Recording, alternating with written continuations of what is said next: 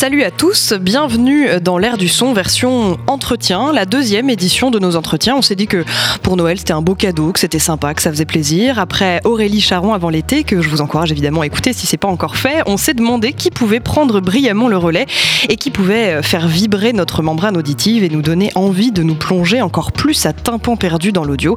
L'invité de ce deuxième entretien de l'ère du son, c'est vous, Sylvain Gire. Bonjour. Bonjour. Merci d'être avec nous. Alors si vous êtes là aujourd'hui, c'est bien sûr pour nous raconter raconter qui vous êtes, vous qui aimez tant les histoires et surtout qui aimez tant les raconter et les faire raconter.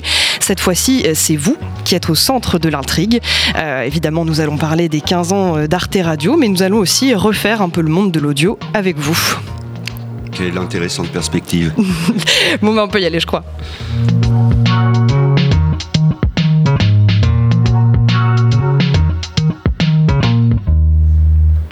Alors Sylvain Gire, si on doit passer en revue vos différentes casquettes, évidemment, vous êtes euh, cofondateur et directeur éditorial d'Arte Radio, écrivain inachevé, producteur névrosé, révolté permanent, auteur, poète maudit. J'ai vraiment vu beaucoup de qualificatifs euh, qui s'assortissaient avec votre nom par-delà les différents titres de presse.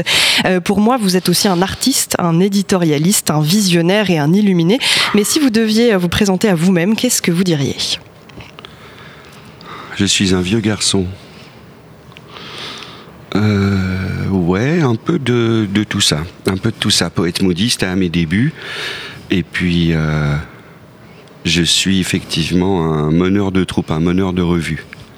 J'ai toujours considéré Arte Radio comme une revue. Moi, je suis un enfant de la presse. Donc il y a des journaux qui ont une grande influence sur moi. Euh, Pilote quand j'étais petit. Et dans Pilote, on mettait en scène euh, les patrons, René Goscinny et les dessinateurs. Et René Goscinny, bon, il a son génie propre de scénariste, mais il a un génie de patron de presse. Dans le journal Pilote, il révèle Gottlieb, Mandrika, Claire Bretéché, Möbius, Drouillet, enfin voilà. Et il publie, y compris des choses qu'il aime pas forcément, mais parce qu'il pense que les gens sont intéressants. Et au bout d'un moment, euh, l'identité du journal, c'est la sienne, parce que je pense qu'un journal, un média, il y a l'identité du, du fondateur, enfin de l'animateur principal, c'est déterminant. Mais c'est aussi l'identité de toutes les signatures. Et c'est ce que j'essaye un peu à mon humble niveau de faire avec Arte Radio. Arte Radio en soi, c'est comme un magazine sonore qui aurait son identité, sa couleur, hein, sa, couleur d'antenne, mais à l'intérieur euh, duquel on fait émerger des auteurs, des signatures et des gens qui ensuite deviennent euh, professionnels et deviennent des artistes à part entière avec leur propre euh, talent. J'ai lu euh, dans un article de Libération qui fait votre portrait que vous aviez été élevé dans la rébellion et la révolte. Vous pouvez m'expliquer un peu pourquoi? Parce que mes parents n'étaient pas vraiment des gauchistes 68 arts, c'était plutôt des communistes, mais c'est vrai que c'est des gens qui s'étaient construits contre leur milieu, ils viennent d'un milieu ouvrier, paysan, militaire, et donc eux s'étaient vraiment construits dans une révolte euh, à tous les niveaux politiques, euh, personnels et même sexuels, contre les, les canons de leur milieu. Et donc, euh, ils ont essayé avec mon frère et moi un peu cette transmission-là, donc c'est vrai qu'on avait un accès complètement libre à la culture et y compris à l'érotisme, etc. Bon, il n'y avait pas beaucoup de tabous chez moi. Euh, voilà. Donc il y a, euh, c'est vrai que j'ai toujours considéré qu'une certaine forme de, de rébellion, d'expression libre, d'individualité était souhaitable. Et euh, vous avez dit euh, à l'instant que vous aviez été euh, élevé, enfin vous avez beaucoup baigné dans la presse, mais est-ce que mm. vous avez aussi été élevé dans l'audio ou pas du tout? Pas tant que ça. Enfin, si, il y avait la, radio était très présente, France Inter. J'ai à peu près les mêmes souvenirs que tout le monde. C'est ça qui est intéressant que la radio, ça a des souvenirs à la fois intimes et collectifs. Donc le retour de la campagne le dimanche soir avec euh, le masque et la, plume, voilà, ça c'est un classique. C'est vrai que c'est un souvenir que tout le monde donne. Euh, c'est marrant, hein, c'est souvent celui-là qui revient. Puis parce qu'on s'endort, en plus on est enfant, il doit être 20h, on est un peu crevé. Et euh, à mon époque, c'était Georges Charansol et Jean-Louis Bory qui s'engueulaient. Je comprenais pas les blagues, parce que Jean-Louis Bory faisait des blagues homo, des blagues gays, et, ça faisait rire mon père et ma mère, et moi je, je comprenais pas pourquoi ils riaient. L'oreille en quoi était, on était toujours branché sur l'oreille en coin, j'ai toujours le générique dans la tête. Et avec mon père, le jeu des 1000 francs et le jeu des 1000 euros, on continue à jouer. On pense que mon père et à nous deux, on gagnerait à presque tous les coups. Il a la culture générale très solide d'un homme de son âge et moi j'ai la pop culture qui peut faire gagner quelques points. Et euh, c'est quoi votre premier souvenir d'audio, du coup? Les livres disques aussi, comme tout le monde, hein, c'est euh, en CE2, Piccolo, Saxo et compagnie, un livre disque sur la musique avec les. Pierre et le Loup aussi, j'aimais bien, version Gérard Philippe, voilà. Et du coup. C'est Gérard Philippe. Attends, Gérard Philippe, c'était le Petit Prince. Pierre et le Loup, je me souviens plus. Pierre et le Loup, c'était Gérard. Oui, c'était Gérard Philippe aussi. oui. d'accord. C'était Gérard Philippe. Euh, du coup, euh, en préparant cette émission, je vous ai demandé de me, citer des contenus de radio que, vous aimez. Alors, en l'occurrence, vous m'aviez pas cité euh, Le Masque et la hmm. Plume, mais vous m'avez donné deux émissions présentées par Jean Lebrun. Pourquoi Jean Lebrun? Parce que c'est mon, mon parrain de radio, mon mentor. Disons que j'ai démarré en faisant des petites émissions sur France Culture, enfin des petites et des grandes émissions sur France Culture en 90. Et je suis allé voir Jean Lebrun et je vais proposer une série pour l'été sur les cultes.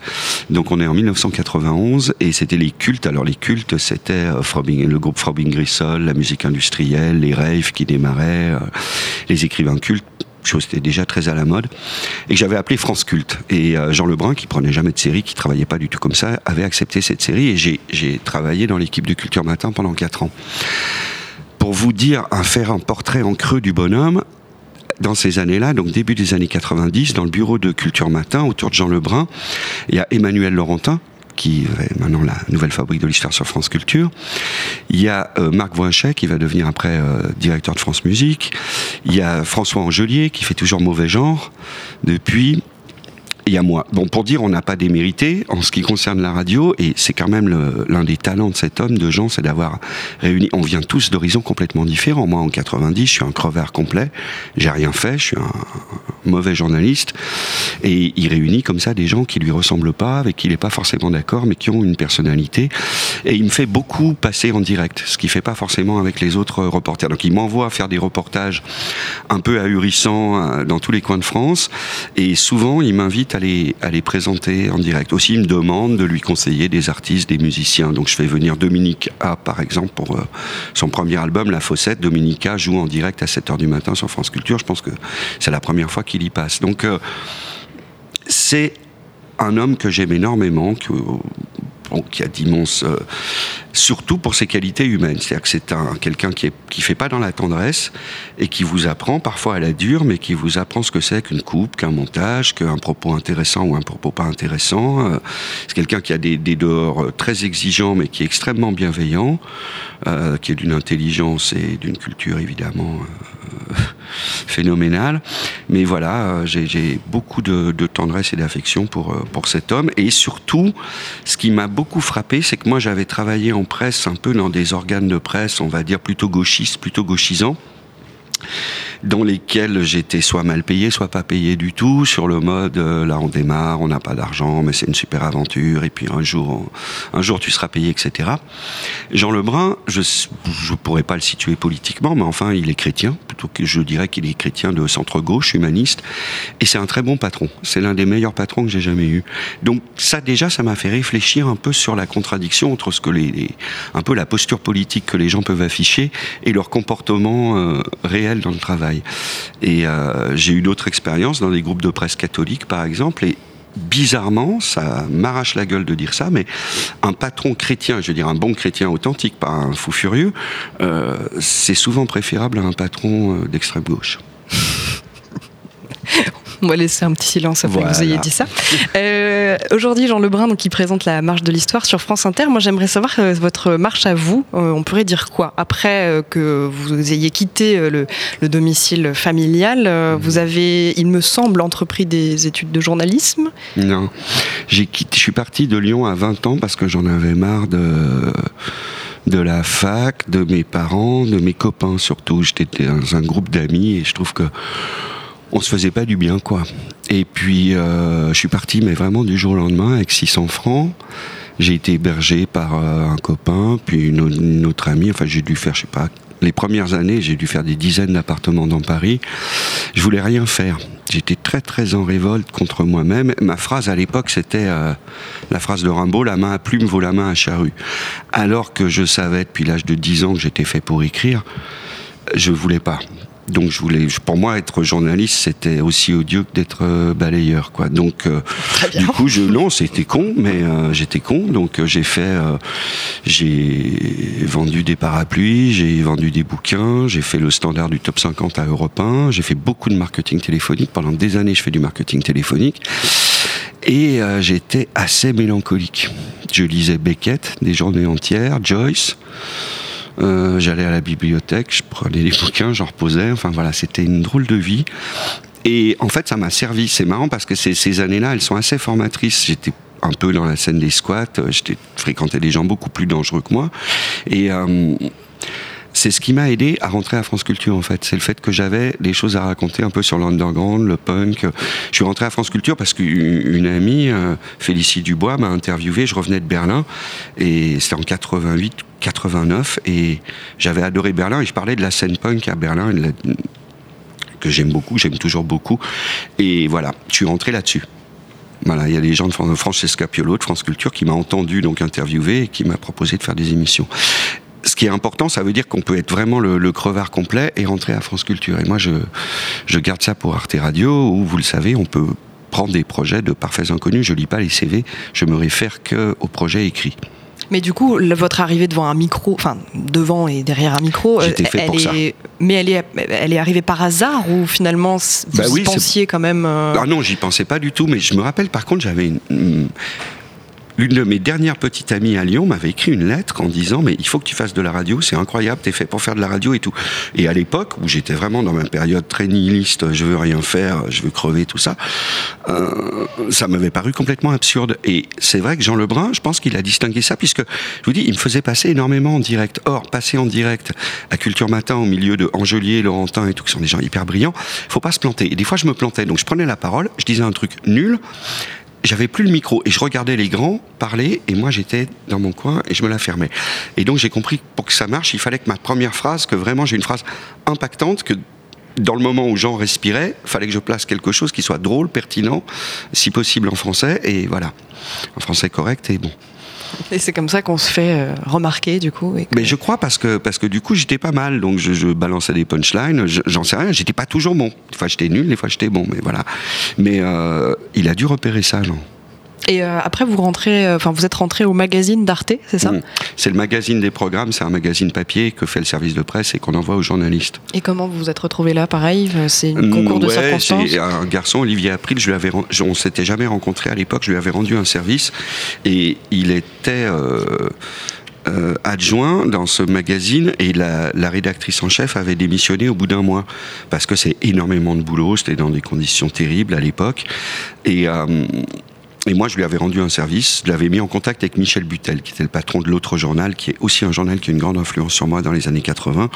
Donc ce garçon, Olivier April, il appelle 10 personnes, tout le monde refuse ce boulot, qui était vraiment un, boulot chiant, faut avouer à la base. Et, euh, et, moi, je suis la onzième personne sur sa liste. Et donc, euh, pour moi, c'était l'occasion d'avoir un CDI. C'est-à-dire qu'à France Culture, je m'amusais bien. Je faisais des émissions sur le rock, sur la philosophie et tout, mais je gagnais 2000 francs par mois. On parle toujours en francs à l'époque. Et, euh, et je rentre à Arte en CDI à plein temps avec un très bon salaire. Et Olivier April, qui est un garçon extraordinaire, il met sur pied un système où décide que notre équipe du magazine, on va tous passer à temps partiel. Donc lui passe à mi-temps, moi je passe à trois quarts temps et on embauche du coup quelqu'un à trois quarts temps. Donc on crée de l'emploi. Il invente comme si on veut la, réduction du temps de travail. Et des 20 ans plus tard, euh, plus de 20 ans plus tard, Arte Magazine au sein d'Arte fonctionne toujours comme ça. Ils sont très nombreux sur peu de postes et ils sont tous à temps partiel et avec un système de tuilage. Ce qui fait que ça me libère du temps donc je fais ce boulot qui n'est pas seulement alimentaire. Hein. c'est Arte, il s'agit de faire la promo des programmes d'Arte. Donc ça va, c'est pas trop. Euh, voilà. Il y, a pire comme boulot. Donc on visionne plein de programmes. J'ai vu plein de films. Puis il y a les gens d'Arte avec qui on parle. Il y a Pierre Chevalier qui fait la fiction, Thierry Garel qui fait le docu. Donc je commence à apprendre aussi ce que c'est qu'un personnage, un documentaire, un plan. Parce que des fois je vais aux réunions, je les entends discuter des films et tout. Et donc je commence à apprendre un peu euh, ce que c'est que voilà l'écriture euh, audiovisuelle. Et puis surtout, je suis à trois quarts temps. Je travaille trois semaines sur quatre avec un bon salaire. Et du coup, là, je fais ce que j'aurais dû faire depuis toujours, j'écris. C'est ce que j'allais, euh, enfin j'allais y venir euh, au moment où vous rentrez euh, au magazine d'Arte en 2002 du coup. Vous écrivez, enfin vous publiez un, livre, un recueil de nouvelles qui s'appelle. je rentre au magazine en 94. Ah pardon. Et c'est 2002, c'est quand je crée Arte Radio. Ah oui, oui, pardon, excusez-moi, c'est ça. Je, me perds, je me perds dans, dans, les riche et foisonnante. Exactement.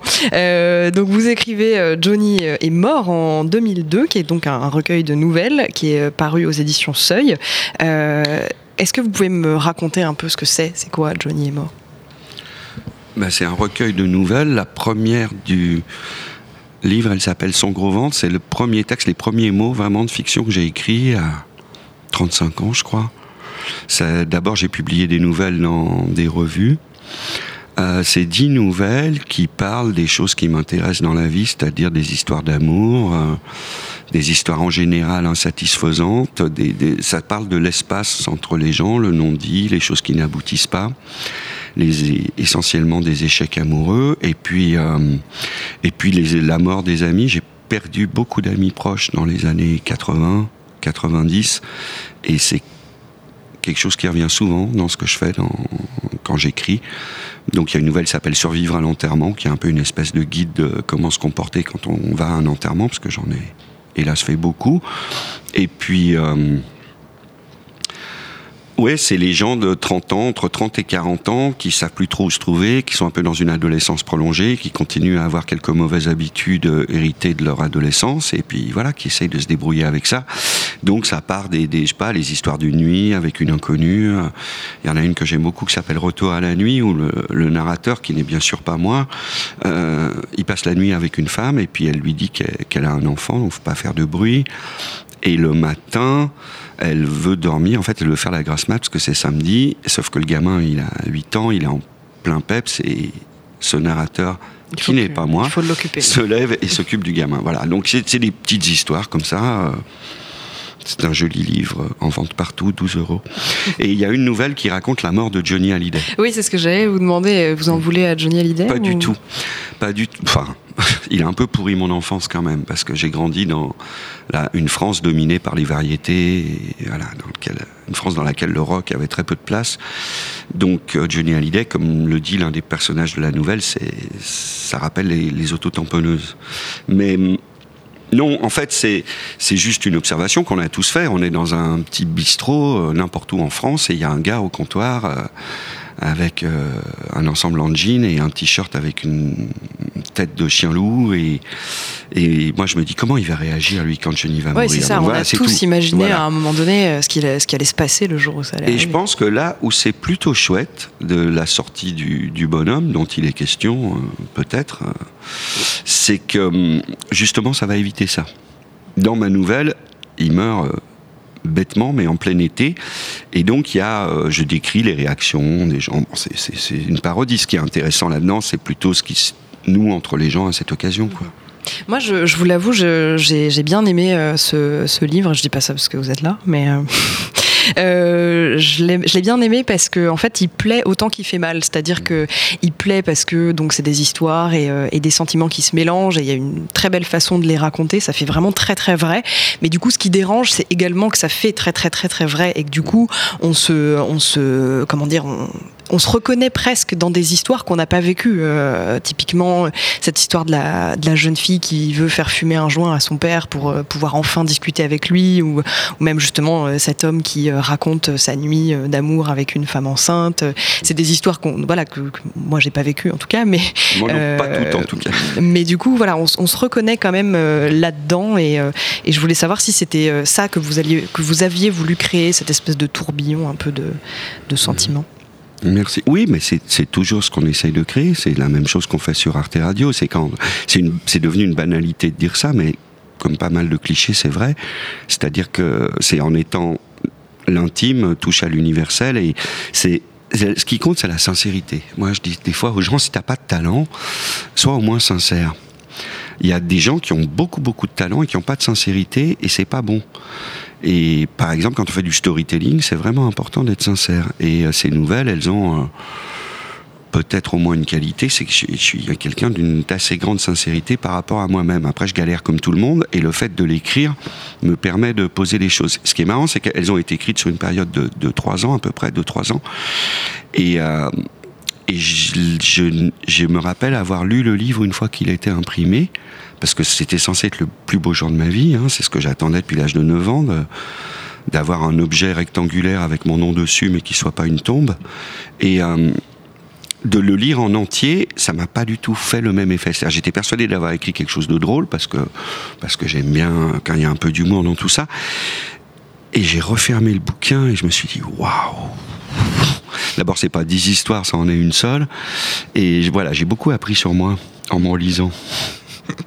Et euh, du coup, donc on le disait tout à l'heure, Johnny est mort, ça paraît en même temps qu'au moment où on vous propose ce projet un peu fou euh, de, créer Arte Radio. Est-ce que vous pouvez me raconter un peu comment ça s'est mis en place, comment ça s'est créé? Ben, C'est Jérôme Clément, le président d'Arte à l'époque, qui voulait une radio. et Arte n'a pas le droit et ni les moyens d'avoir une radio FM, donc euh, Jérôme Clément a suivi les conseils d'un monsieur très bien qui s'appelle Alain Johannes, qui est malheureusement décédé il y a quelques années, qui est l'un des fondateurs de France Info, qui, a fait, qui adore le son, qui adore la radio. Et c'est Alain Johannes qui a fait un projet, qui a fait construire un studio radio dans lequel on travaille toujours au rez-de-chaussée d'Arte France, parce que c'est un projet uniquement Arte France, hein, donc il n'y a pas les Allemands dedans, il n'y a que de l'argent français. Et donc Alain Johannes fait construire le studio, il fait un projet qui va dans le sens de ce que veut la direction, c'est-à-dire une radio de talk, de débat, qui prolonge les programmes d'Arte. À l'époque, ce que dit tout le monde sur le web, tous les médias, si vous reprenez les articles de l'époque, on dit le web, ça sert à prolonger et enrichir. C'est le maître mot. C'est-à-dire qu'on pense pas que le web soit un lieu de création. Et tout de suite, avec Christophe Rowe, le cofondateur, donc Alain Johannes, il recrute Christophe Rowe, qui sort d'école, il sort de 3IS, il a 22 ans, et pour lui, c'est un plan, il veut faire un an à Arte Radio, et puis, et puis faire autre chose, parce que enregistrer des débats, ça l'intéresse pas tellement. Et puis, il me recrute moi, parce que je suis l'une des rares euh, personnes à Arte qui a une expérience de radio, et je pense, d'un point de vue stratégique, pour que le projet soit accepté par le personnel, parce que les gens, tout le monde est contre ce projet. Hein. Tout le monde dit pourquoi on va faire une radio euh, alors qu'on fait de la télé, etc. Et donc, ce qui est assez bien, c'est que du coup, personne s'occupe vraiment de nous, il n'y a pas de responsable. Moi, je demande carte blanche, sinon j'y vais pas. Une fois que j'ai carte blanche, j'avoue, je mets le projet d'Alain Johannes à la corbeille parce que ça m'intéresse pas du tout de faire des débats avec les. Parce que l'objectif, c'est quand même Saint-Germain-des-Prés. Hein. C'est vraiment, euh, on va un peu servir la soupe à nos copains, quoi. On est dans le monde de la culture française où voilà, il y a beaucoup d'amis. Moi, ça m'intéresse pas du tout. Ce qui m'intéresse, comme Jean Lebrun, comme René Goscinny, comme Michel Butel, ce qui m'intéresse, c'est de faire émerger des signatures, c'est de faire émerger des auteurs, c'est de donner le micro, c'est donner la possibilité à des jeunes gens de s'exprimer, de travailler, de faire du reportage, de faire de la création. Voilà, c'est la seule chose qui m'intéresse. Donc très vite avec Christophe, on constitue une équipe. On tape dans nos, dans ses copains à lui de 3IS. Donc Jérémy Noureni Banafunzi, par exemple, il fait le premier reportage d'Arte Radio en avril ou mai 2002. Quand je dis notre premier reportage, c'est qu'il va à Rouen, je crois. Donc c'est incroyable. C'est la première fois qu'il faut faire une note de frais pour les billets train. À l'époque, ils ont tous 20, 22 ans. Donc ils ont la carte 16-25. Ça coûte 9 euros. Enfin, je me rappelle que tout le monde se moque de nous dans Arte parce qu'on a des notes de frais à 9 euros. Et il va faire un reportage. Et le premier mot de son reportage, c'est un reportage sur une, un, sport, un sport de rue où il y a du rap, il y a, un mec qui scratch et il y a des gens qui jouent au ballon. Je sais plus comment ça s'appelle, le streetball. Euh, bon. Et le premier mot, la première phrase qu'on entend, il y a un gars qui dit J'utilise le son d'une rambarde. Et c'est assez marrant parce que là, on est vraiment dans les premières semaines d'Arte Radio et ça pourrait être gravé à l'entrée du studio. J'utilise le son d'une rambarde. C'est l'un de nos premiers axes avec Christophe, c'est de se dire voilà, nous, on va surtout pas faire du talk, on va faire du son. Mais pas du son, pas de la création sonore expérimentale, on va faire entendre le monde et on va demander à nos pigistes, quand il faut une interview, de prendre le son qu'il y a autour. Alors bon, depuis on a évolué, on fait maintenant des documentaires où il n'y a pas de son. Mais euh, en tout cas, l'un de nos axes, tous les deux avec Christophe, on se retrouve là-dessus, on aime le son. On, déteste le format, on comprend tout de suite qu'on est sur Internet et que c'est une radio à la demande on est deux, donc on va pas faire 24 heures d'antenne. Donc de toute façon, le projet, il est cadré financièrement et techniquement pour être une radio à la demande. On n'a pas d'émetteur, on n'a pas de possibilité de faire du live. Du coup, bah, évidemment, on se dit, bah, c'est complètement con de faire des trucs de 55 ou de 13 minutes ou de 26. Ça, c'est la télé. Nous, on est le web. Donc, dès le début, on dit, bah, on fait des trucs de 2 minutes, 3 minutes, 4 minutes, 40 euh, minutes s'il le faut. Voilà. Ça, c'est, je pense que, outre que d'une manière totalement naïve, on invente plus ou moins le podcast. Enfin, c'est pas vrai parce que les vrais, c'est le donjon de Nullbox, c'est 2000. Mais le donjon Nullbox, personne n'en parle parce que c'est des indépendants alternatifs pas subventionnés. Les médias n'en parlent pas. Mais en fait, les vrais pionniers, c'est eux, c'est du, podcast. On les a tous entendus. On les a tous entendus, mais, mais personne, enfin, ils n'ont jamais touché un centime de sub, ils sont pas dans les festivals et ils ont plus d'auditeurs que France Culture et Arte Radio réunis. Mais enfin, voilà. C'est le donjon Nullbox qui fait ses fictions dès 2000 euh, en MP3. Mais nous, en 2002, disons qu'on est les premiers à rémunérer des gens et à faire des objets radiophoniques disponible en téléchargement. Et par exemple, cette histoire du téléchargement, elle est très drôle. C'est Christophe, moi je connais rien au web, hein. et Christophe il me dit, moi j'aime bien écouter en streaming, mais des fois j'aime bien écouter les choses plus tard, donc c'est bien de télécharger et de pouvoir... Et je dis, ouais, mais on réfléchit pas une seconde qu'on va se taper toutes les sociétés de droit d'auteur, le service juridique d'Arte. Tout le monde va nous tomber dessus. Parce qu'en 2002, on a oublié ça, le mot téléchargement, ça veut dire pirate. On est vraiment considérés comme des voyous tout le monde nous crache dessus parce qu'on permet à notre truc d'être téléchargé, quoi. Et alors qu'en fait, on a, inventé le podcast. Enfin, on a inventé ce truc-là. Bon, mais euh, alors je vous interromps juste deux, secondes. On va écouter un de vos éditos qui est sorti en juin où justement vous parlez de, de, ce, de ce fait-là. On va écouter.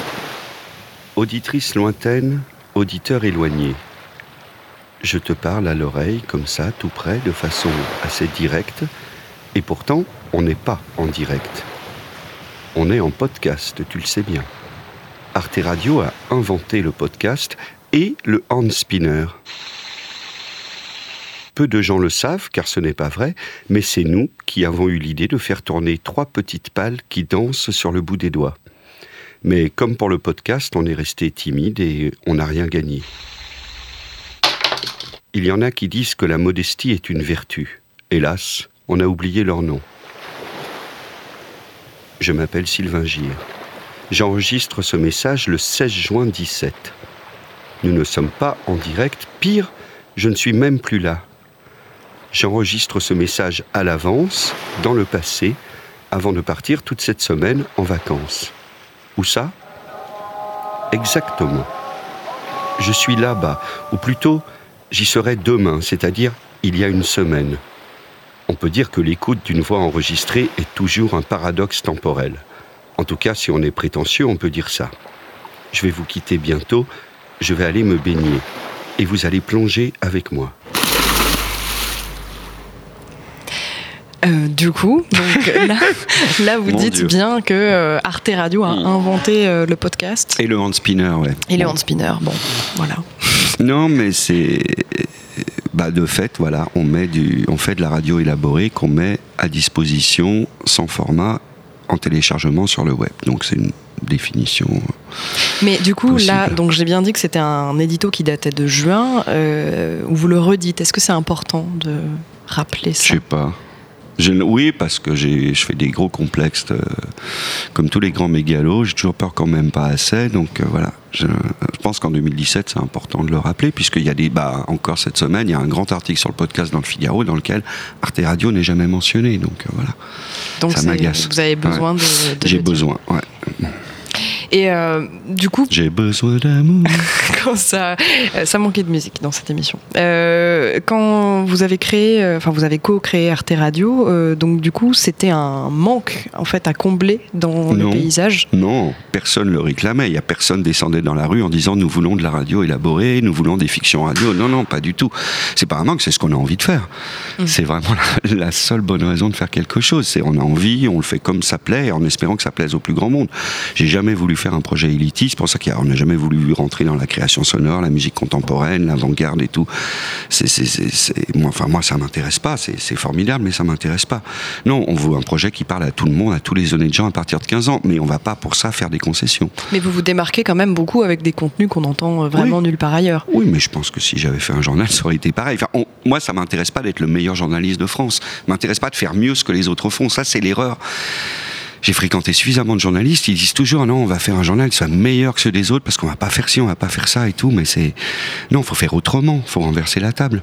Faut pas essayer de, on va pas faire la leçon à France Culture, c'est ridicule, on va faire autre chose.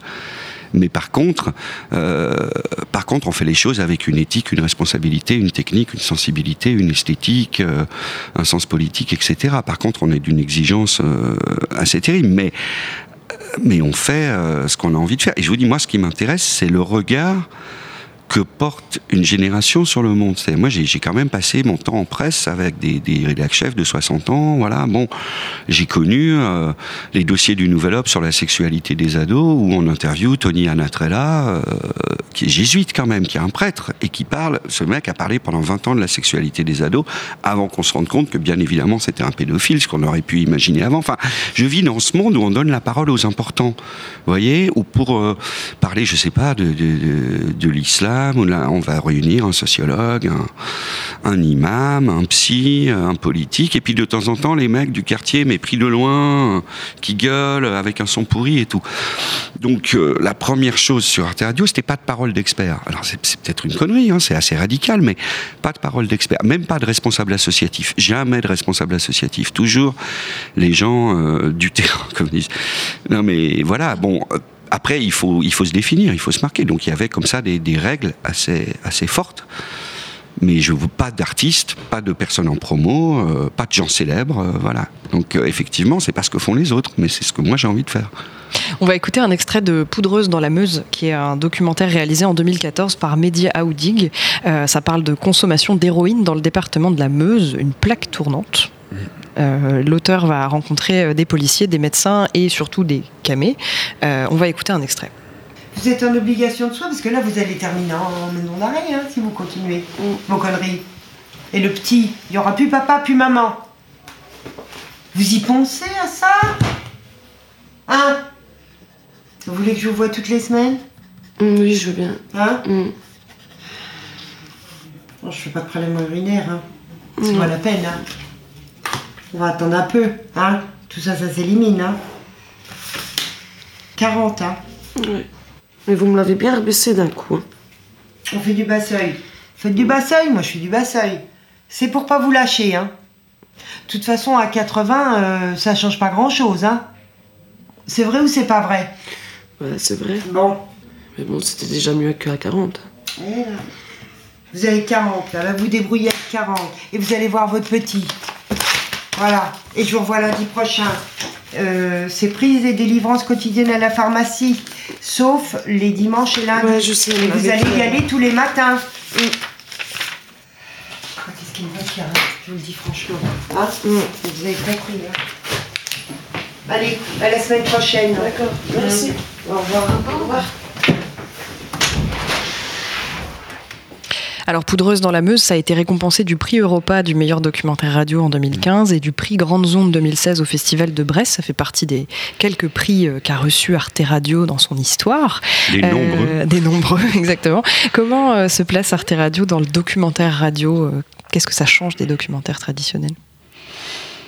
Bah Là, par exemple, ils sont tous différents, hein, mais Mehdi Aoudik, c'est vraiment un auteur, c'est quelqu'un qui a, il avait commencé à Radio Droit de Cité, à Mantes-la-Jolie.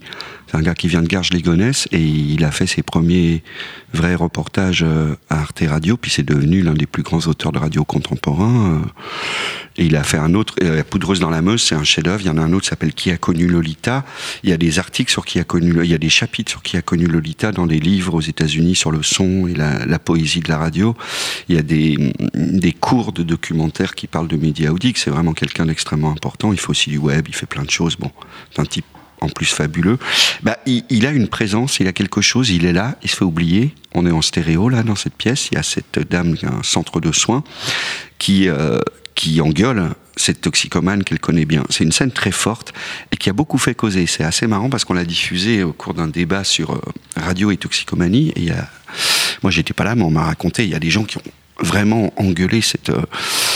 Euh, cette brave dame, cette docteur, en disant euh, que c'était pas bien, qu'elle infantilisait l'usager, parce que c'est gentil, c'est pas il faut pas dire toxicomane, il faut dire usager, bien sûr, parce que évidemment être accro, c'est comme de prendre le métro, c'est bien connu. Donc du coup, euh, c'est frappant, c'est que tout le monde est passé à côté de ce que moi j'adore et qu'on trouve souvent dans le documentaire, c'est la comédie du langage, la comédie humaine. C'est du théâtre. Chacun est dans son rôle. La toxicomane est dans son rôle. Elle vient pour avoir sa prescription de méthadone. Elle a, repris de, de l'héros récemment, parce que donc euh, on parle du contrôle urinaire qu'il vaut mieux pas faire. Et le médecin est dans son rôle, elle tape sur la table, elle l'engueule, elle lui parle, elle lui parle de son gamin, elle, euh, elle surjoue le truc pour essayer de la faire réagir et qu'elle se désintoxique c'est une scène euh, très très forte. Il y, en a une autre que j'adore qui est, très révélatrice du style de Mehdi Aoudig. Il, il interviewe une, pareil, une jeune mère euh, toxicomane et son enfant joue à côté. Ils sont dans un square et la fille parle de son addiction à l'héroïne et se dit mais c'est quand même terrible ce truc parce que pourquoi on se met là-dedans et on n'arrive pas à en sortir alors que c'est de la merde, on ressent plus rien, etc. Et l'enfant veut continuer à jouer. Donc la scène est finie, l'interview est finie, et Mehdi continue à tourner. Il est en stéréo. L'enfant joue, et il dit encore. Et sa mère dit non. Et l'enfant fait encore Non.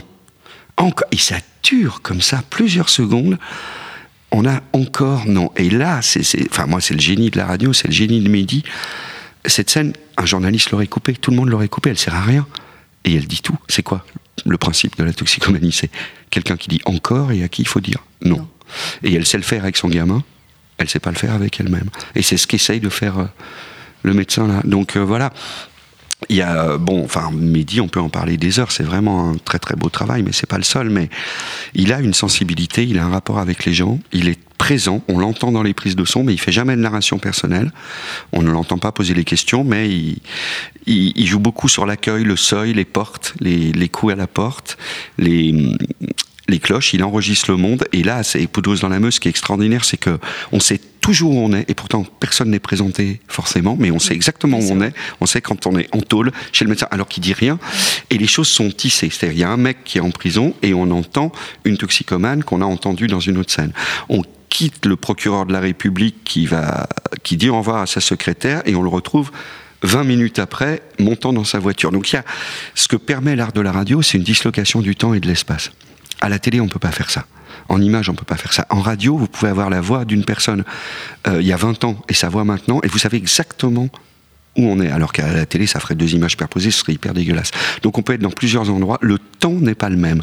C'est pour ça que je me méfie beaucoup de tous les projets euh, qui disent on va suivre quelqu'un, on va suivre l'élaboration, on va passer une journée avec. Je pense que ça marche jamais. Parce qu'en fait, la radio se fout de la chronologie. Elle peut placer différentes strates de temps en même temps. Et surtout avec le, multipiste, c'est un bonheur. Et euh, vous parliez de, narration, il y a différentes formes de narration dans les productions d'Arte Radio. Il y a notamment beaucoup de storytelling, euh, de narration à la première personne. Quel regard vous portez là-dessus? Ben, On l'a fait très tôt, on l'a fait dès 2003-2004. Il y avait le journal d'une jeune mère de Perrine Kervan qui était extraordinaire, où elle raconte ce que personne raconte, c'est-à-dire toutes les angoisses qu'on a quand on a un enfant. Et si elle m'aime pas, et si elle préfère son père, et si elle meurt, et si je meurs, enfin toutes les choses que personne ne raconte et personne ne poste sur Facebook, elle, elle le raconte et c'était assez formidable. Et puis il y a eu le journal d'une jeune prof de Delphine Saltel aussi en 2003 ou 2004. Et en fait, ça marche bien ça marche bien et c'est vrai qu'on en fait beaucoup et c'est vrai qu'Arte Radio est un lieu où on peut raconter son désordre alimentaire, euh, son rapport avec ses parents, son rapport à l'écriture, son rapport à la sexualité. Parce que encore une fois c'est un espace pour une pour une génération de raconter comment elle vit les choses. Et ça marche très bien parce qu'en radio on a besoin d'une narration.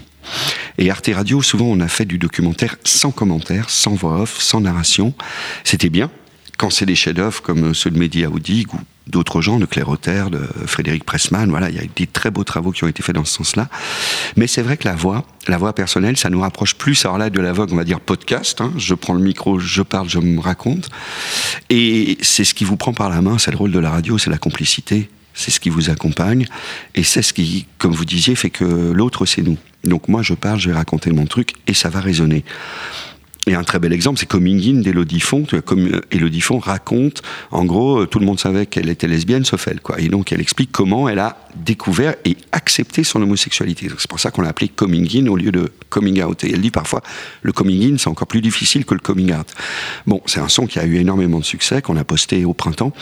Et si vous lisez les, les commentaires Facebook en dessous, il y a beaucoup d'hétéros, hommes, qui commentent et qui disent je me suis retrouvé là-dedans. Parce que s'accepter quand on a 15 ans ou 20 ans, c'est universel. Voilà.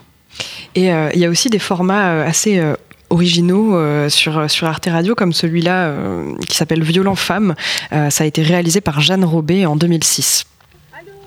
Oui. Bonjour, c'est moi. Ah oui. Qu'est-ce que je voulais dire? Hier, du coup, j'ai oublié de vous dire. Dis-moi. Oui. Je voulais vous dire. Oui. Hein, attention. Oui. Hein, alors, j'ai pas dormi, j'ai gambergé. Je sais que Ben, c'est lui qui t'a dit que je voulais te tuer. Ah, Je le sais. Écoute-moi bien. Hein, oui. Je vais te dire, attention.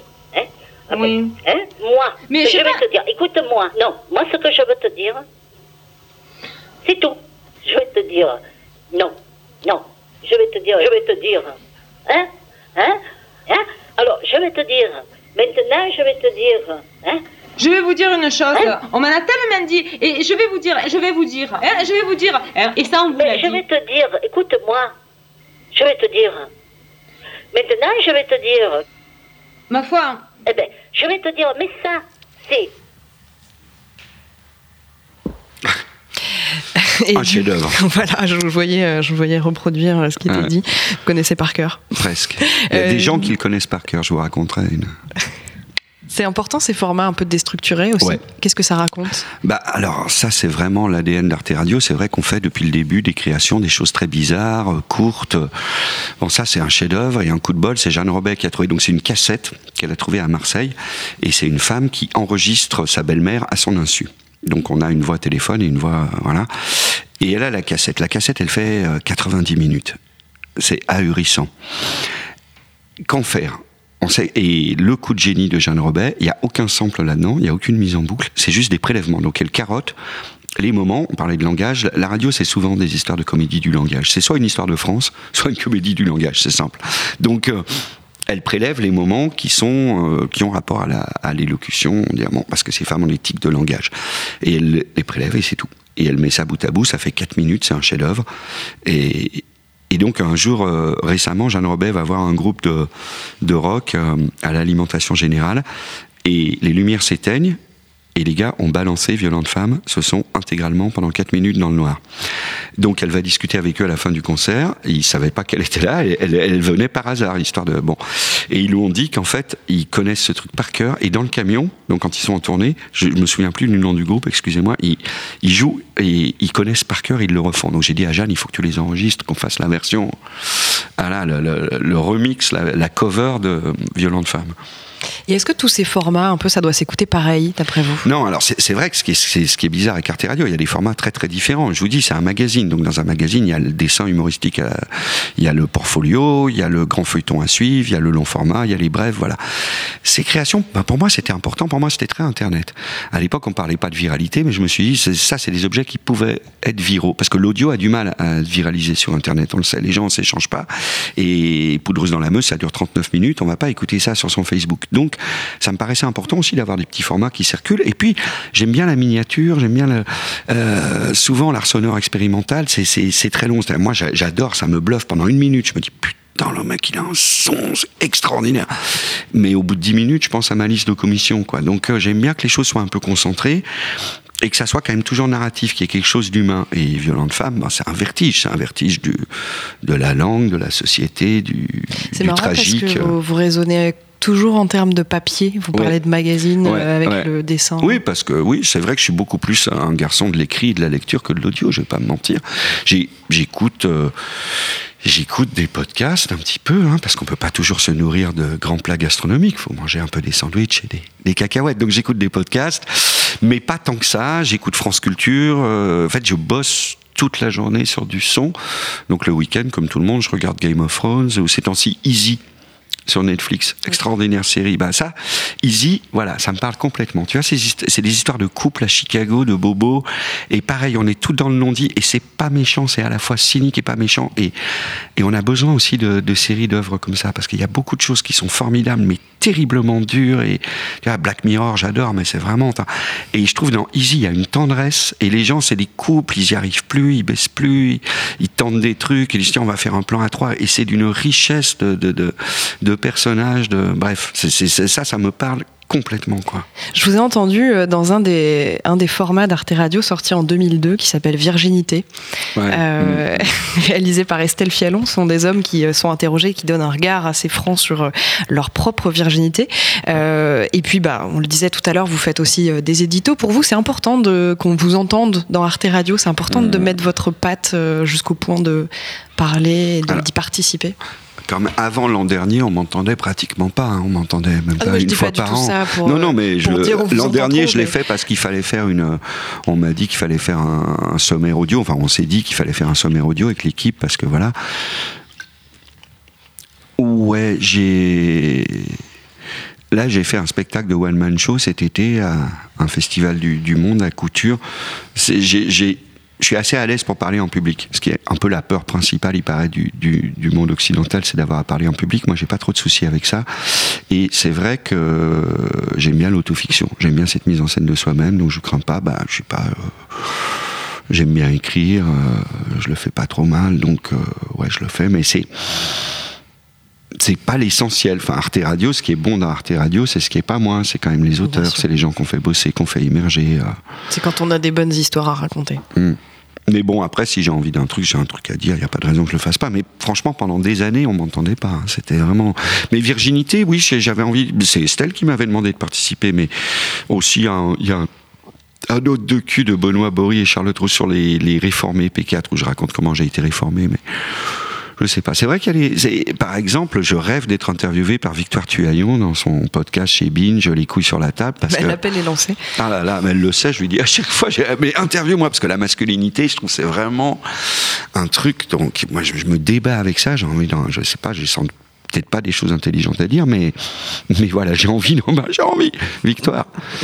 Euh, et qu'est-ce qui fait une bonne histoire pour vous? C'est quoi le secret d'une bonne histoire? Ce qu'on, je parce que j'aime pas trop les recettes à l'américaine, à la vis américaine live, cette espèce de formatage du truc, et puis il y avait un rebondissement, et puis ça me fait penser aux, aux scripts américains hyper formatés. Je trouve que le podcast européen et le podcast américain, c'est un peu comme le cinéma, quoi. D'ailleurs, je, l'ai dit à Ira Glass pour l'énerver. Si tu, veux, tu regardes un film américain indépendant ou un blockbuster, c'est exactement la même forme narrative. Et bon, c'est bien, hein, c'est hyper efficace, on les regarde jusqu'au bout, mais on peut regarder des merdes jusqu'au bout. Et il me semble que le cinéma européen, quand même, a produit quelques chefs-d'œuvre en étant sur une autre temporalité. Alors, on n'est pas forcément obligé d'être long et chiant, c'est bien d'avoir de l'efficacité narrative, mais quand même, euh, je trouve que le- le storytelling américain a vraiment tendance à se formater. À part ça, moi, ce que je demande aux auteurs, souvent, je leur dis, il faut pas écrire, faut oraliser. Donc, ce qui est très bien, c'est de prendre des notes, de savoir ce qu'on veut dire, d'avoir quelques punchlines, parce que c'est intéressant de bien parler, de trouver ses mots, de pas les chercher deux heures, mais ensuite d'oraliser. C'est s'adresser à quelqu'un. Il faut de la sincérité, il faut de l'humour, il faut une super première phrase. Là-dessus, Ira Glass a raison, il faut bosser sur la première phrase le même nombre de temps qu'on bosse sur tout le reste du docu. Les deux, trois premières phrases sont fondamentales. Et euh, il faut pas essayer de faire son malin. Il faut pas essayer de faire des phrases. Et nous, comme on a une culture très livresque, très littéraire en France, il y a beaucoup de gens qui proposent des podcasts Arte Radio et ils écrivent et ils se regardent écrire. Et ça, c'est la plaie. Et ils font des blagues et au mieux, ça fait du Biba 2.0, tu vois. Euh, ça fait un peu du, du sous Bridget Jones pour un télo, tu vois. C'est horrible, quoi. Et ça, ça revient énormément. En fait, il faut être sincère. Et si on est drôle, faut être drôle contre soi. faut se moquer de soi. Ça, c'est la règle number one. Il faut faire de l'humour anglo-saxon, de se moquer de soi-même. Et ça permet d'être beaucoup plus sympathique et ça permet à l'histoire d'être beaucoup mieux écoutée par, euh, par l'auditeur. On va écouter un petit extrait, je pense que vous allez reconnaître. Bonjour, excusez-moi de vous déranger. Je fais un- juste un sondage. Est-ce que je peux vous poser une question? Est-ce que vous connaissez Arte Radio? Pas du tout. Arte Radio Non. Ça dépend d'Arte Non, c'est la première fois que j'entends parler. Sur quelle fréquence C'est sur Internet. Ah, c'est pour ça. Tu sais comment tu fais Tu mets tes jambes ici. Je connais Arte Vision, mais pas radio. Bah, c'est la même chose, sauf que c'est radio. Moi, ben ça, je, je suppose, à mon avis. Franchement, on en a entendu parler, mais, euh, Mais on n'écoute pas. mais on n'écoute pas. Arte Radio, euh, non. Oh non, non, non, non, ça ira, moi je suis pas de la région. c'est gentil. Ah bah, de la région du 95. Je connais pas, madame. Non, moi je viens de la Suisse, donc je suis pas vraiment un sujet. pas de chance avec ce sondage. Il y en a plein qui, qui, qui connaissent pas.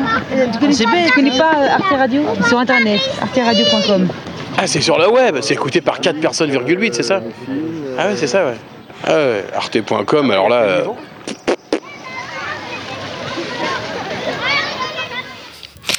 Ah, c'est sur Internet. Ah bah c'est pour ça alors. Ouais, bah ouais, mais ça c'est un vieux son, c'est Frédéric Pressman qui va au jardin de Belleville euh, rencontrer des gens. Bon, C'est ça, c'est des c'était- petites c'était blagues en qu'on faisait. 2003, ça Ouais, c'est sorti en c'est 2003. pour faire, ouais. C'était pour les un an d'Arte Radio. Mm. Mais c'est toujours le cas. Alors c'est fascinant. Et par contre, il y a un truc extraordinaire qui se passe, c'est que hum, les gens de 20-25 ans connaissent maintenant beaucoup. Et les vieux, non. Parce que les vieux, en fait, ils sont sur France Culture, ce qui est normal. Et, et dans le monde de la culture, c'est très marrant. Déjà, pour les 10 ans d'Arte Radio, j'avais des rendez-vous avec les directeurs du 104 et du Palais de Tokyo. Et les deux rendez-vous sont passés exactement de la même façon. Les gars m'accueillent en disant, on est désolé, mais vraiment, on connaît pas du tout Arte Radio. Et les deux fois, leur stagiaire dit, moi, je connais. Et ça, pour moi, c'était fin de la réunion, quoi. Mais pas pour eux, visiblement, parce qu'on n'a rien fait avec eux. Mais ça, c'est quand même une grande fierté. C'est bizarrement un projet qui a 15 ans, écouté par des gens jeunes. Et est-ce que euh, le projet euh, d'aujourd'hui correspond au projet qui a été imaginé il y a 15 ans justement? Oui, je crois que dans les grandes lignes, c'est exactement la même chose. C'est de la création sonore élaborée, des reportages documentaires sans format et tout. C'est beaucoup plus vaste qu'il y a 15 ans. Il y a beaucoup plus de storytelling. Il y a maintenant des émissions régulières. Parce qu'à cause du succès des numéros 1 mondiaux du podcast euh, Binge Audio, Worldwide Limited, Limited euh, International Company, on a dû s'aligner, quoi. On se dit, putain, il faut faire comme ils font, c'est génial. Non, mais la vérité, c'est que c'est vrai que nous, le problème d'Arte Radio, c'est qu'on fait des one-shots. On fait des séries ou des documentaires, mais il n'y a pas de retrouvailles, il n'y a pas de rendez-vous, il y a pas et donc il n'y a pas de nécessité à revenir chaque semaine. Et le succès du podcast, ce que le mot podcast maintenant, il veut plus dire la même chose que quand nous on en faisait en 2002. Le mot podcast maintenant, ça veut dire je veux mon émission le jeudi à 17h, ce qui pour moi est une aberration parce qu'on s'est construit contre ça. Mais bon, l'auditeur ayant toujours raison, euh, on s'est dit c'est intéressant d'explorer ces formats d'émissions régulières. Donc il y avait déjà depuis trois ans, il y avait le Mike et l'enclume, une émission mensuelle de rap. Il y avait euh, Noir is the New Black, qui s'appelle maintenant le Chip sur la culture afro-pop. Donc on en faisait déjà, mais on s'est dit bon, on va tenter le coup d'en faire un peu plus, tout en continuant à faire nos docus, nos, nos Mais fictions. vous et êtes tout, voilà. devenu ce que vous vouliez devenir? Cette boîte à histoire. Et... Ouais, oh bah complètement, beaucoup plus. C'est devenu mille fois plus que ce que je pensais. Enfin, ça quand même. euh, je veux dire, on a gagné. euh, Enfin, ce qui est très drôle, c'est qu'on est à la fois une radio, c'est-à-dire dans les compétitions internationales, prix Europa, prix Italia, on est face à la BBC, à Radio France, euh, aux radios allemandes, aux radios scandinaves, qui ont 100 fois plus de moyens que nous. Et on gagne, enfin on gagne quand même très souvent, ce qui est quand même ahurissant. On a gagné, je sais pas, mais 12 ou 15 prix ces dernières années, ce qui est, hyper étonnant euh, pour une équipe de trois personnes. Et on est en même temps sur le terrain du podcast, euh, face à Nouvelles Écoutes, Binge, euh, voilà, tous les acteurs du podcast. Donc c'est... Et je pense que c'est ce qui nous définit, c'est d'être à la base d'avoir voulu faire une radio, une radio de création vraiment du docu, avec un beau son, avec un travail sur le son et tout, mais d'être aussi dans cette forme où on s'adresse directement aux solitaires de 20 à 40 ans, 45 ans, disons, ce qui est un peu la nature du podcast aujourd'hui. Quoi. Et qu'est-ce qui vous intéresse dans ce qui se crée aujourd'hui euh, sur le marché de l'audio? Ça peut être aussi bien un format qu'un ouais, titre. euh, Ouais. Il y a, bon, déjà la musique, quand on aime la musique, c'est extrêmement intéressant. Je trouve que la jeune génération qui accède à tous les styles d'un coup, euh, c'est très curieux. Moi qui adore essentiellement le post-punk et Joy Division, je suis content parce qu'il y a 350 groupes qui font la même chose, donc c'est bien. Mais euh, ce qui est intéressant, je pense, c'est ce qui va arriver. Je crois qu'on n'exploite pas la fonction enregistrée de son smartphone. Or, les micros de smartphone ont une qualité qui est pas nécessairement dégueulasse, mais tout le monde fait des photos et des vidéos. Et je pense que l'étape, ce qui va être intéressant, c'est qu'on se sert. Moi, je, veux depuis des années mettre sur pied une espèce de concours, un truc où euh, on pourrait mettre en valeur ça. C'est-à-dire, je pense que vont arriver les gens qui vont nous mettre un coup de pied au cul, comme nous on a mis un coup de pied au cul à, tu vois, à la radio et à Radio France. Euh, euh, bon, il y a les podcasts qui émergent, qui d'une certaine façon nous mettent un coup de pied au cul parce qu'ils prouvent que, que voilà qu'il y a d'autres façons de faire, qui, que les gens attendent des etc. Donc ça, ça a été une grosse remise en question pour nous. Mais moi, j'attends euh, que les gamins de 15 ans enregistrent leur prof de maths, euh, que les gamines de 18 enregistrent leur amant. euh, voilà, je pense que ça, ça c'est ce que j'attends. J'attends des choses qui vont nous déplaire, qui vont pas du tout être dans nos tu vois, dans nos canons, comme, quand les youtubeurs euh, sont arrivés, comme les mecs qui sont mis à faire des, Tu vois, comme les gars qui filment les manifs dans les manifs ont mis une baffe aux reporters télé traditionnels.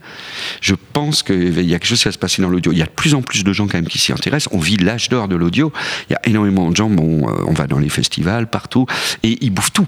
Ils bouffent les sagas MP3, Arte Radio, Binge, euh, tu vois, euh, Europe 1, ils s'en foutent, quoi. Ils prennent tout et ils s'amusent et ils bidouillent. Et il y a un truc avec le son, bah, il y a Canal qui va lancer sa série, a, voilà, euh, Cyprien, bon, il se passe vraiment quelque chose. Il y a, en 2002, c'était que dalle. On était, c'était de la loose. Dire aux gens, on va faire de la fiction radio, tu peux pas faire plus loser que faire de la fiction radio. L'an dernier, on a fait De Guerre en Fils, euh, dont, dont vous avez parlé, bon voilà, qui a cartonné. euh, il y a des choses à inventer, vraiment. Et, et j'a- et donc, moi, j'attends. Et du coup, euh, il y a des gens de 15 ans qui m'écrivent, qui m'envoient leurs trucs. C'est pas nécessairement bon, mais tu te dis, putain, le mec, il a 15 ans. Déjà il à est dans son 15 bled, il a envie de faire du son, il a envie de s'exprimer. Cette idée. J'adore que, que le logo, enfin le- le- le- la charte graphique d'Arte Radio, c'est un micro, tu vois, qu'on qu'on balade, qui est face à un sexe de femme, à un HLM, un- bon voilà. Et j'a- et j'adore cette idée. C'est tendre son micro. C'est le message que j'ai envie de faire passer. Enregistrez vos grands-parents, enregistrez vos histoires d'amour, enregistrez au boulot, enregistrez les réunions.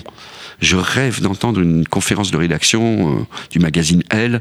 Je rêve d'avoir un micro dans une, euh, boîte de prod qui fait ces putains d'émissions tu vois, 90 minutes, euh, enquête, machin, tu sais, où on, on poursuit des petits noirs là dans les phares des bagnoles de flics. Je rêve de- de- d'entendre ce qu'on n'a pas le droit d'entendre, si tu veux. Et donc je rêve que les gens m'envoient. Alors par exemple, j'étais contre le micro caché, tu vois, d'un point de vue esthétique et déontologique. Et maintenant, je suis super pour. Donc, enregistrer des horreurs, envoyez-les nous. Il y, a, il y a vraiment quelque chose dans l'écoute. Il y a une force dans l'écoute, dans l'audio qui est, qui est inouïe et qui est en train de revenir. Les, les gens ont compris qu'il y avait une dimension intime, une dimension de sincérité, une dimension, une dimension surtout émotionnelle. On apprend, on comprend le monde à travers une émotion. C'est pour ça que je fais la différence entre quand même le boulot qu'on fait et le podcast tu as juste, comme ce qu'on fait là, c'est sympa, tu vois, on est juste devant un micro, mais moi, il me manque cette dimension, tu vois, de, de, de la place laissée à l'auditeur pour se faire son opinion, pour rêver. Et ça, c'est la dimension du silence, du son, du sonore, que je trouve quand même fondamentale et qui manque un peu dans les podcasts euh, majoritaires ces temps-ci, qui sont plus, voilà la parole, euh, tu vois. Est-ce que vous portez un regard un peu paternel sur euh, les podcasts qui se créent aujourd'hui? Je porte un regard paternel sur à peu près tout. Et sur les podcasts en particulier Puisque vous étiez là avant oui, les oui, autres. J'étais là avant. Ouais. Et vous l'avez rappelé euh, encore en début d'émission. Bien sûr. vrai. Oui, paternel, je sais pas. Non, non, c'est des enfants turbulents, c'est d'autres enfants, c'est bien. Puis je pense que les gens qui se constituent maintenant, leur idée, c'est de pas faire du Arte Radio ou de faire contre. Après, tu as énormément de gens que ça a influencé. Moi, j'entends, c'est très drôle, le Festival de la radio à Brest, chaque année, tu entends les, les productions indépendantes et il y en a la, moitié qui sont construites exactement. Tu vois, ça démarre par un son, et puis tu entends une fille qui parle, elle dit une phrase, et puis après cette première phrase, elle dit je m'appelle Marie-Claire, j'ai dit ça va, bon, qui est vraiment le, le truc. euh, Bon. Oui, non, mais je suis ravi qu'il y ait des enfants turbulents qui quittent le nid, qui fassent autre chose, bien sûr. Non, ça c'est super. Ça Mais rend- c'est- ils, ils viennent pas que de moi, ils viennent de euh, Charlotte Pudlowski à Slate. Elle a principalement des influences américaines et tout, voilà.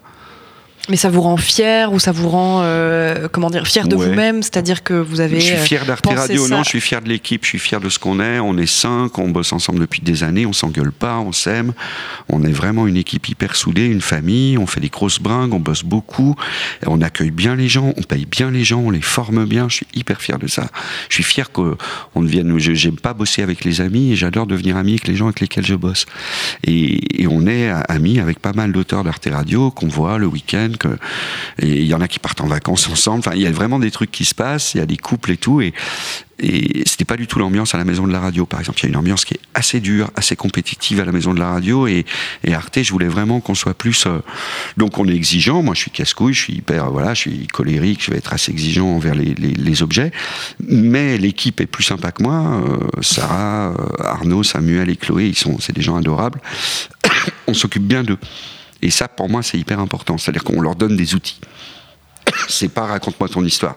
On va t'apprendre à écrire, on va t'apprendre à prendre le son, on va t'apprendre à monter.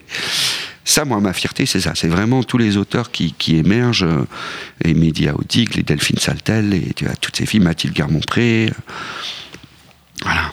Et donc euh, l'histoire d'Arte Radio est loin d'être finie. Euh, Qu'est-ce qu'on peut euh, écouter là en ce moment qui est cool? En ce moment, ce qui est cool, c'est À fleur de peau. C'est une série documentaire de Fabienne Lemonnier. C'est 9 épisodes de 10 minutes, à peu près, parce qu'il n'y a pas de format. Et c'est. Pardon. Fabienne Lemonnier, c'est une documentariste super, elle a gagné des prix, c'est une nana géniale.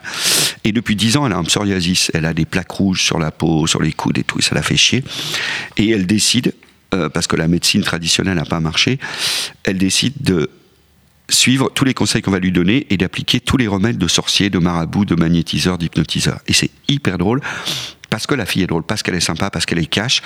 Et en fait, c'est vertigineux parce que d'une part, c'est une narration donc hyper intime, perso, pourquoi j'ai des crises de psoriasis, comment je me sens et tout. C'est un documentaire parce qu'elle va voir les marabouts de la goutte d'or, elle va prendre de l'ayahuasca dans les Flandres belges, donc c'est hyper drôle. Et en même temps, c'est un vrai méta-boulot sur en fait la question du micro de l'enregistrement. Est-ce que le fait de faire un documentaire là-dessus, c'est pas pour ça que je guéris pas? Est-ce que ça va m'aider à guérir? Où j'en suis avec mon micro? Et comme c'est une fille très cash, elle parle au micro, donc il y a- des couches de voix superposées. Il y a- sa voix sur le terrain, il y a sa voix après en studio. Enfin, c'est une série je trouve extra, à la fois drôle et assez instructive sur, sur les médecines parallèles, puis sur la question de la croyance. Parce que la grosse question, c'est si on n'y croit pas, est-ce que ça peut marcher? Merci beaucoup Sylvain Gir. Merci beaucoup Andréane, c'était un vrai plaisir. Bah, pour moi aussi. Vive la radio. Vive la radio et vive le podcast. C'est la fin de cette émission de l'ère du son, émission de Noël un petit peu. Merci infiniment à Sylvain Gir d'avoir été avec nous. Euh, donc euh, bah, on, on vous souhaite euh, plein de, plein de bonheur sur Arte Radio et puis on vous conseille aussi euh, chez, chez Binge d'écouter Arte Radio. Euh, L'air du son, je vous le rappelle, c'est à retrouver sur toutes les plateformes de podcast, iTunes, SoundCloud, Deezer, etc. etc. Abonnez-vous qu'ils disaient, eh bien, euh, ils avaient raison, et commentez aussi, étoilez, même 5 étoiles au moins. Merci beaucoup, en tout cas, euh, de nous être fidèles et de nous écouter. L'air du son, c'est une coproduction Binge Audio et Audible.fr. Ça sort un jeudi sur deux. Quant à moi, je vous dis à la prochaine. Ciao